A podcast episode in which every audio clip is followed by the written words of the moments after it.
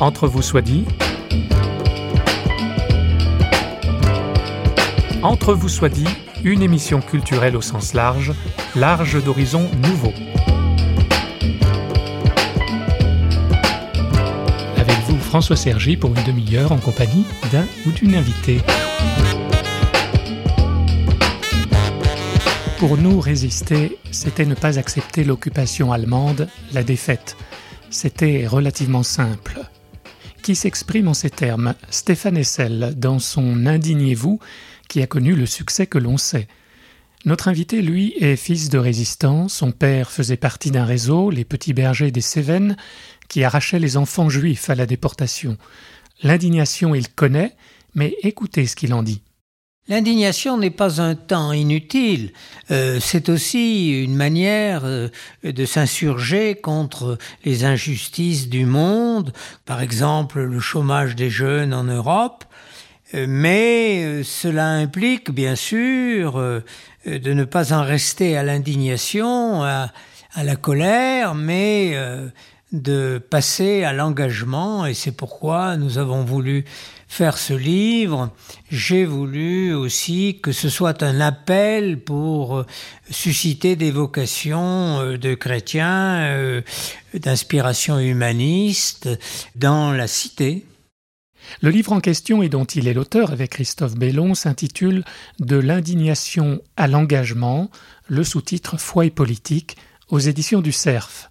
Nous recevons Jacques Barrault, ancien ministre et ancien vice-président de la Commission européenne. Il nous a reçus dans son bureau au Conseil constitutionnel dont il est membre, en face du Louvre, au Palais Royal, son bureau donnant sur la cour d'honneur avec vue sur les fameuses colonnes de Buren. Première question introductive avant d'entrer dans le vif du sujet, celui d'un engagement humaniste chrétien dans le cadre politique français et européen. Comment Jacques Barrault, que l'on peut situer au centre droit, est-il entré en politique? Je n'étais pas directement programmé pour la vie politique et puis euh, euh, mon père est mort brutalement euh, en parlementaire à l'Assemblée nationale et il est mort d'une crise cardiaque et nous étions à quelques mois des prochaines élections législatives générales et j'ai donc été amené à d'abord à me faire élire au conseil municipal, au conseil général, et puis ensuite, eh bien, euh, les amis euh, qui partageaient les convictions de mon père m'ont demandé de continuer sa, sa vocation, de poursuivre sur les traces qu'il avait lui-même euh, indiquées. C'est ainsi que je suis rentré en politique, tout à fait par hasard. Et ensuite, j'ai essayé, dans les responsabilités qui m'ont été données, responsabilités locales et nationales, euh, de faire le mieux possible avec toutes les convictions qui étaient les miennes, qui étaient celles de mon père, et qui euh, m'ont permis, je crois, de faire du bon travail. Alors vous ne cachez pas votre euh, foi chrétienne. Euh, est-ce que vous avez été tiraillé au départ entre une vocation euh, d'entrer en religion plutôt qu'en politique? Alors c'est vrai que j'ai à un moment donné de ma jeunesse pensé à entrer dans le clergé, régulier ou séculier, pour essayer d'initier à la foi chrétienne un certain nombre de jeunes et un certain nombre de gens. Et puis finalement, euh, j'avais déjà pris euh, ce tournant en quelque sorte lorsque mon père est mort. Donc euh, j'étais à l'époque en train de faire des études de droit et de sciences politiques. Et à ce moment-là, en effet, la mort de mon père m'a ouvert le chemin vers la vie et l'action politique.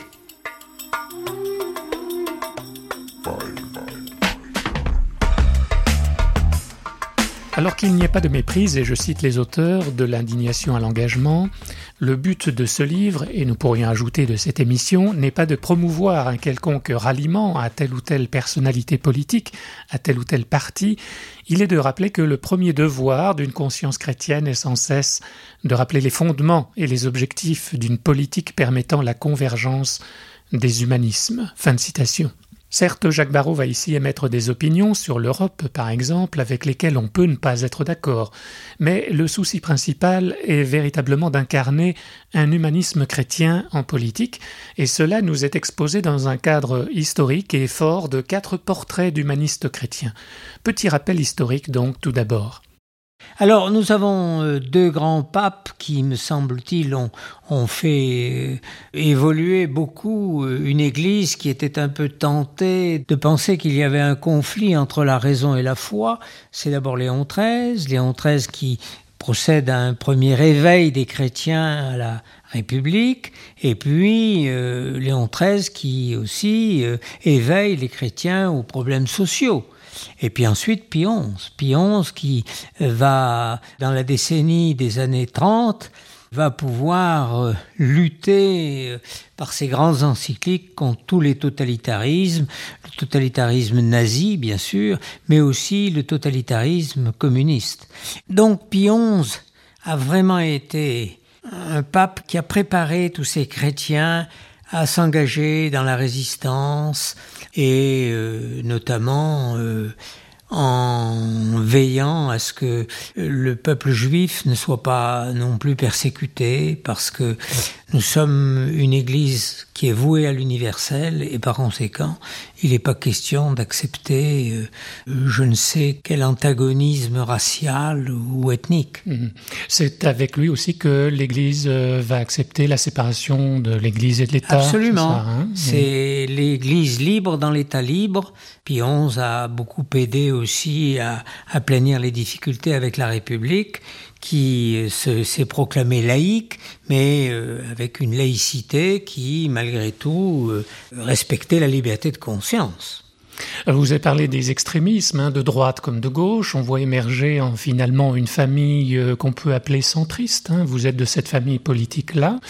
C'est une famille politique qui a toujours eu un peu de mal à trouver sa place dans la politique française. Oui, mais c'est des humanistes qui peuvent être d'inspiration chrétienne, comme nous le souhaitons dans le livre, mais aussi des humanistes d'inspiration plus laïque.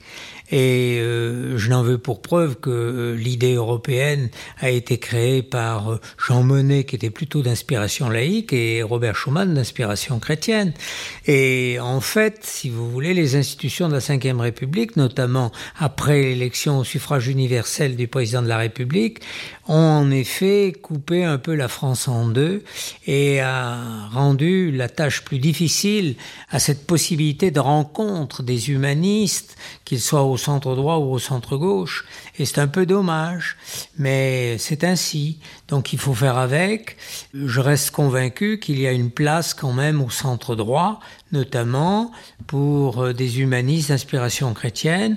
Et il y a sûrement au centre gauche des humanistes d'inspiration plus laïque qui peuvent aussi, euh, je crois, converger.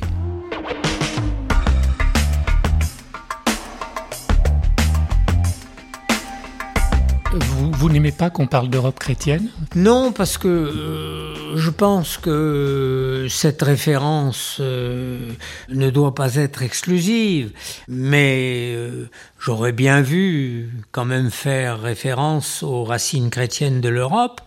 Cela étant, l'Europe n'est pas seulement chrétienne, elle est aussi ouverte aux agnostiques, ouverte à ces nouveaux citoyens qui sont musulmans.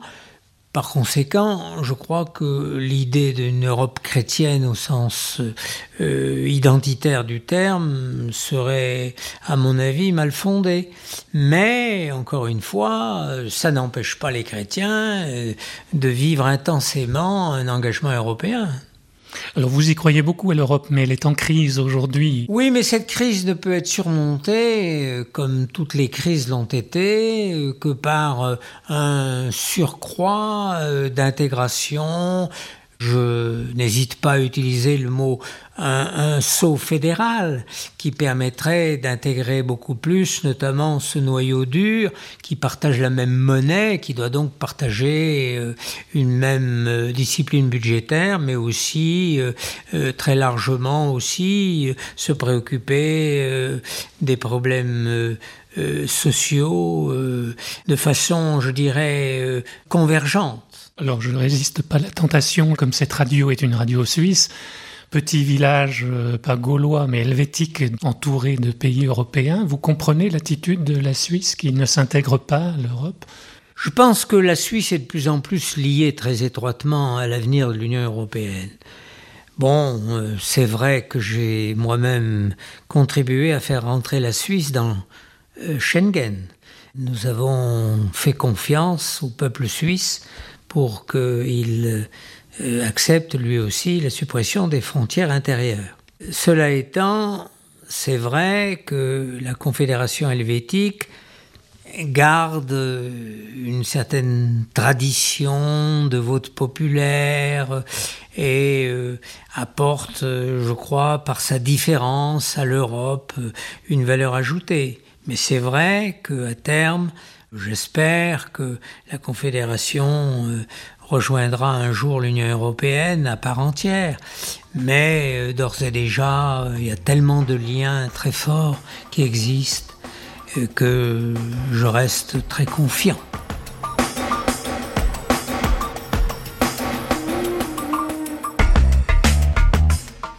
Dressez quatre portraits d'humanistes chrétiens en action, hein, Germaine Poinceau-Chapuis, Eugène Claudius Petit, André Diligent et Joseph Fontanet.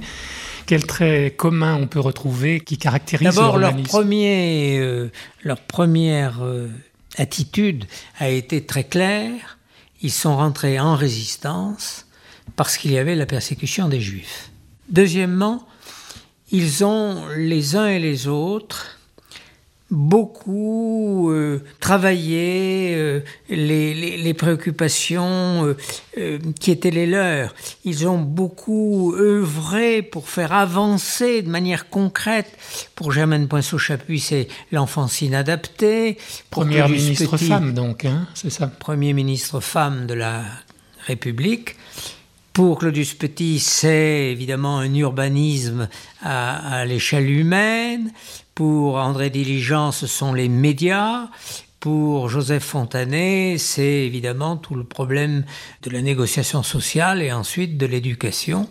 Donc je crois que ce sont vraiment des femmes et des hommes d'action qui euh, ne cachent pas leur foi chrétienne, que le, leur foi inspire profondément, mais qui, euh, pour autant, euh, ne cherchent pas à vouloir monopoliser l'étiquette chrétienne. Oui, vous dites qu'il faut, faut pas tant agir en tant que chrétien que comme chrétien, tout simplement. Oui, c'est hein la formule de Jacques Maritain. C'est surtout euh, l'idée que les chrétiens n'ont pas à, à, vouloir absolument proclamer une identité plutôt qu'à la prouver cette identité. Et on la prouve par ses actes.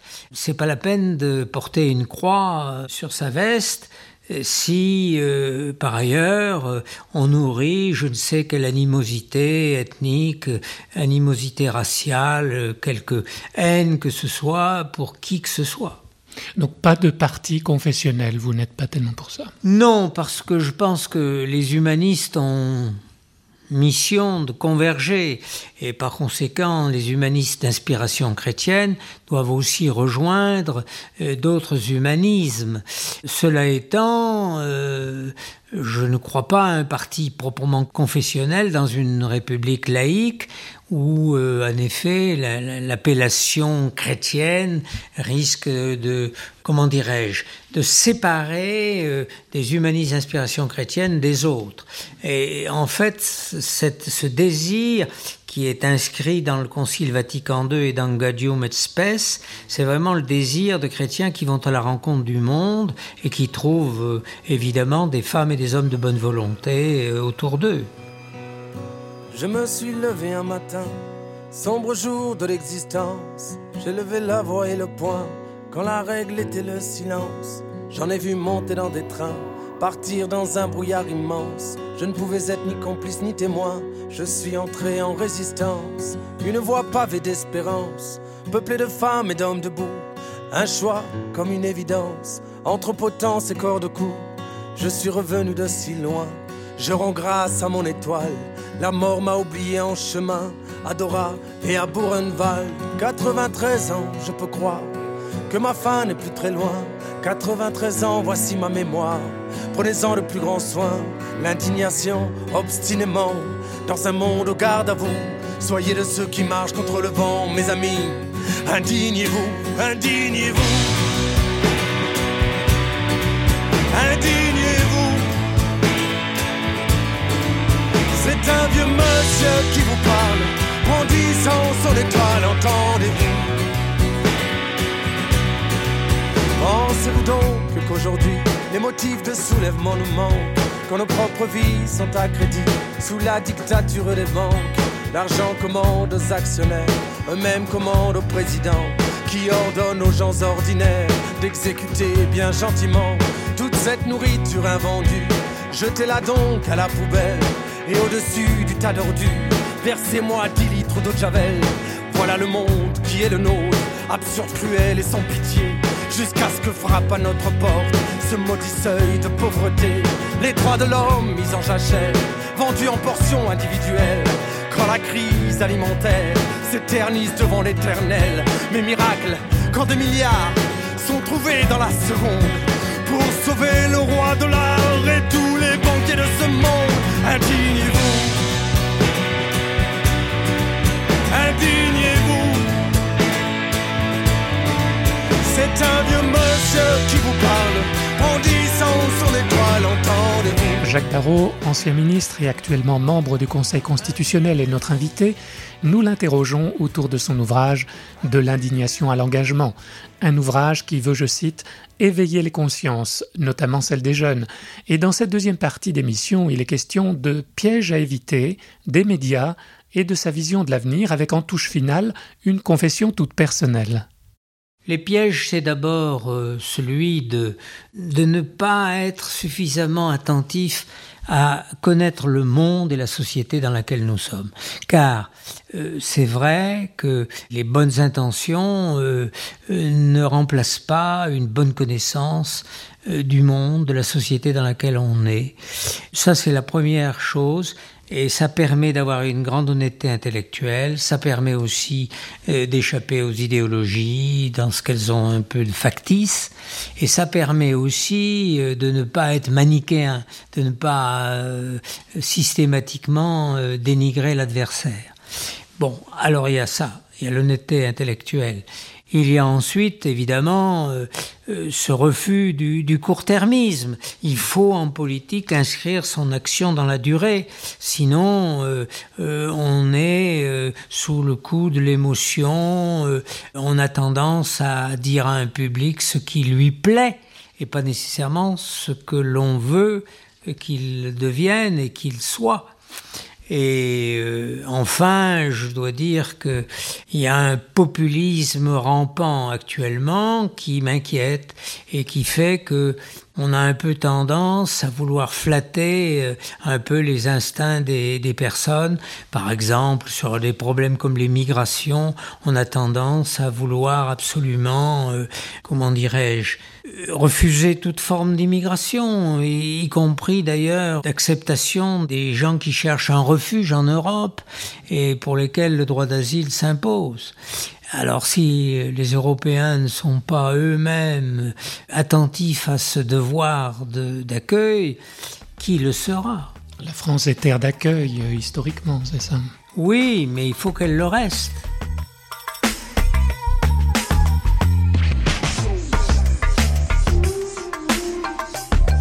Vous avez une petite critique des médias, c'est un des risques aussi, c'est que la vie politique se ah bah transforme la pipolisation. en pipolisation. La pipolisation, ça Mais veut est-ce que c'est la faute que- des médias Ça veut dire que pour se faire bien voir des médias, euh, on accepte de décliner sa vie privée, euh, décliner euh, ce qui euh, finalement euh, est un peu à la superficie euh, euh, de, de son être, de sa manière de vivre.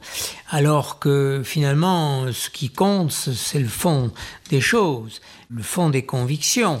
Alors euh, faisons très attention à ce que euh, sous prétexte euh, d'être vu et revu par le public, on en soit amené euh, à être tout simplement euh, nous-mêmes des esclaves de ce show business. Est-ce que les hommes et les femmes politiques, députés, ministres, je sais pas, ont la, la maîtrise justement de leur communication ou Il le faut qu'ils aient la maîtrise de la communication parce qu'il faut d'abord essayer de dire, de parler vrai. Et puis, euh, il faut aussi euh, parler euh, d'une manière compréhensible et respectueuse, évidemment, du public auquel on s'adresse. Mais en même temps, je crois qu'on ne peut pas trop s'écarter de la vérité. Et il faut parfois dire des choses, même si on prend quelques précautions pour le faire, de le dire de manière simple est clair. Il faut penser à l'avenir. On ne peut pas laisser la planète subir un réchauffement climatique qui mettra en, difficulté nos, jeunes enfants. Euh, il faut s'habituer euh, à un certain nombre de migrations humaines qui euh, sont inéluctables. Il faut accepter aussi que les pays riches fassent un effort pour les pays en voie de développement. Il faut dire la vérité.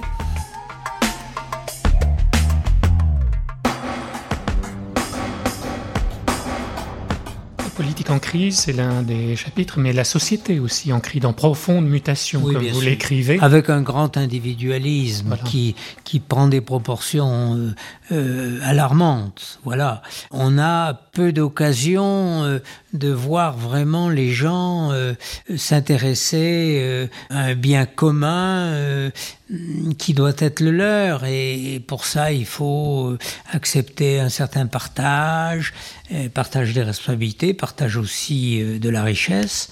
Et pour cela, je crois qu'en effet, euh, il faut que les gens se sentent plus responsables encore de la collectivité, du bien public. Alors l'Église en société peut être une force de proposition, mais vous êtes contre l'idée d'une contre-culture. Euh, pourquoi? Ah oui, parce qu'il ne faut surtout pas que l'Église s'enferme en étant minoritaire, dans un souci de pure identité. Il faut vraiment que cette Église fût-elle minoritaire, aille au-devant du monde et comprenne, avec discernement certes, les forces et les faiblesses du monde actuel. C'est là que je crois les chrétiens peuvent vraiment être très utiles parce qu'ils peuvent, à partir d'une certaine anthropologie euh, qui respecte la personne humaine mais qui a en même temps le sens de la communauté, de pouvoir ainsi discerner mieux les forces et les faiblesses d'une société. Et puis, euh, il faut pas l'oublier, n'est-ce pas?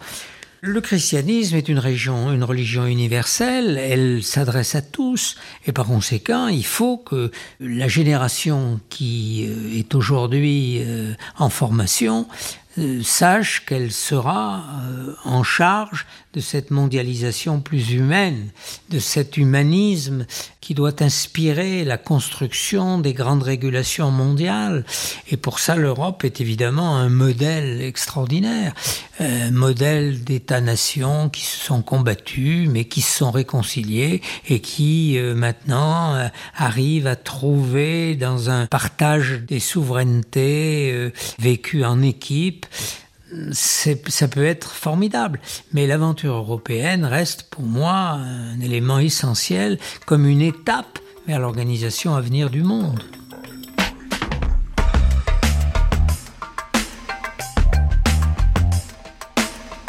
Vous écrivez qu'il faut être dans une espèce de dialectique, euh, s'engager pour faire progresser la société, mais se dégager, se détacher de l'action politique ce que permet la foi, euh, donc de relativiser finalement l'action politique. C'est ça, c'est que nous avons deux grands paris euh, que un chrétien doit faire. Le pari pascalien, qui est un pari qui euh, consiste à la rencontre personnelle avec Dieu, et euh, pour ça il faut pratiquer toutes les vertus évangéliques, si on peut dire. Et puis il y a le pari teilhardien qui, lui, pense à la rencontre collective de l'humanité avec Dieu étant entendu que Dieu transformera l'essai, mais c'est vrai que euh, il faut que chaque chrétien s'interroge sur ce qu'il fait autour de lui pour faire avancer cette cause d'une humanité réunie, rassemblée, réconciliée. Cette société qui est de plus sécularisée, qui connaît plus beaucoup la Bible, l'histoire chrétienne, euh, vous, comment est-ce que vous êtes devenu chrétien? C'est probablement familial? Ben, J'ai eu de la chance, d'abord c'est familial, et puis j'ai eu la chance surtout de faire des études de philosophie et de théologie euh, à Lyon. Et là, j'ai vraiment pris conscience de la richesse extraordinaire de notre Église chrétienne, de nos églises chrétiennes et de l'Église catholique. Et j'ai suivi évidemment euh, le père de Lubac, euh, euh, le père Congar et d'autres qui ont marqué définitivement ma vie et ont fait en sorte que ce lien à, la foi chrétienne est un lien maintenant dont je ne peux pas me, me, me défaire. C'est pas simplement un héritage culturel. non, parce que ça a été en même temps, en effet, une redécouverte de toutes les dimensions de, la foi. Et puis j'ai aussi euh, euh, rencontré les pères de l'Église, j'ai rencontré euh, quelques grands saints comme François de Sales, que j'aime beaucoup, et qui a été pour moi aussi un humaniste formidablement inspiré.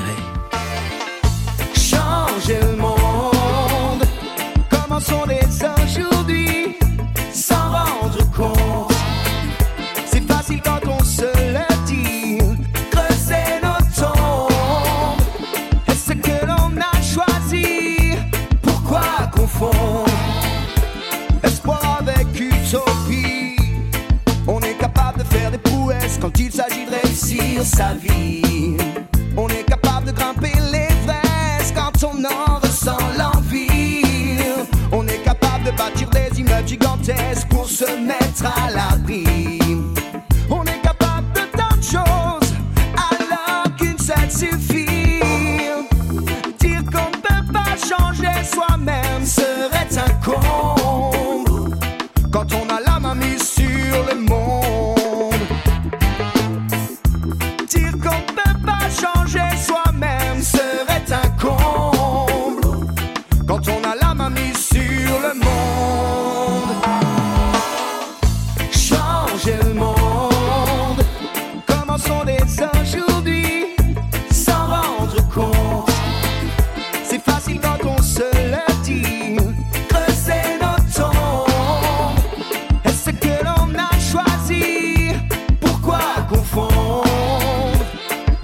Avec utopie?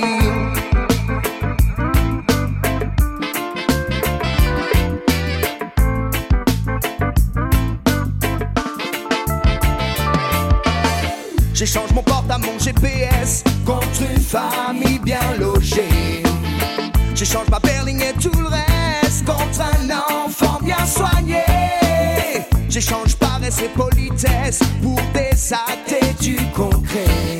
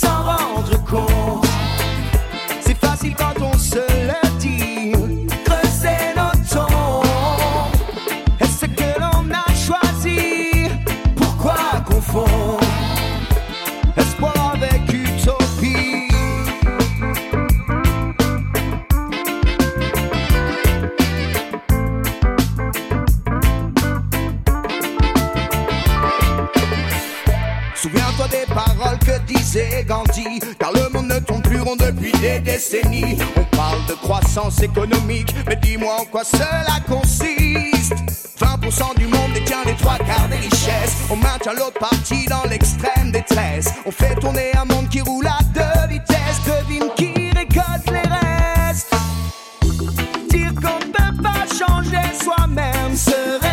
Un sage, non pas du Conseil constitutionnel, mais de l'ancien Israël, a écrit, c'est dans le livre biblique des Proverbes, Lorsqu'il n'y a plus de vision d'avenir, le peuple vit dans le désordre, ou traduit autrement, le peuple est incontrôlable. Puissent les humanistes chrétiens de tout parti politique ou sans étiquette impulser une vision et œuvrer pour une société qui repose sur ces valeurs universelles dont l'Église est porteuse. Merci à Jacques Barrault. Au revoir et à bientôt dans Entre vous soit dit, une émission signée Radio Réveil.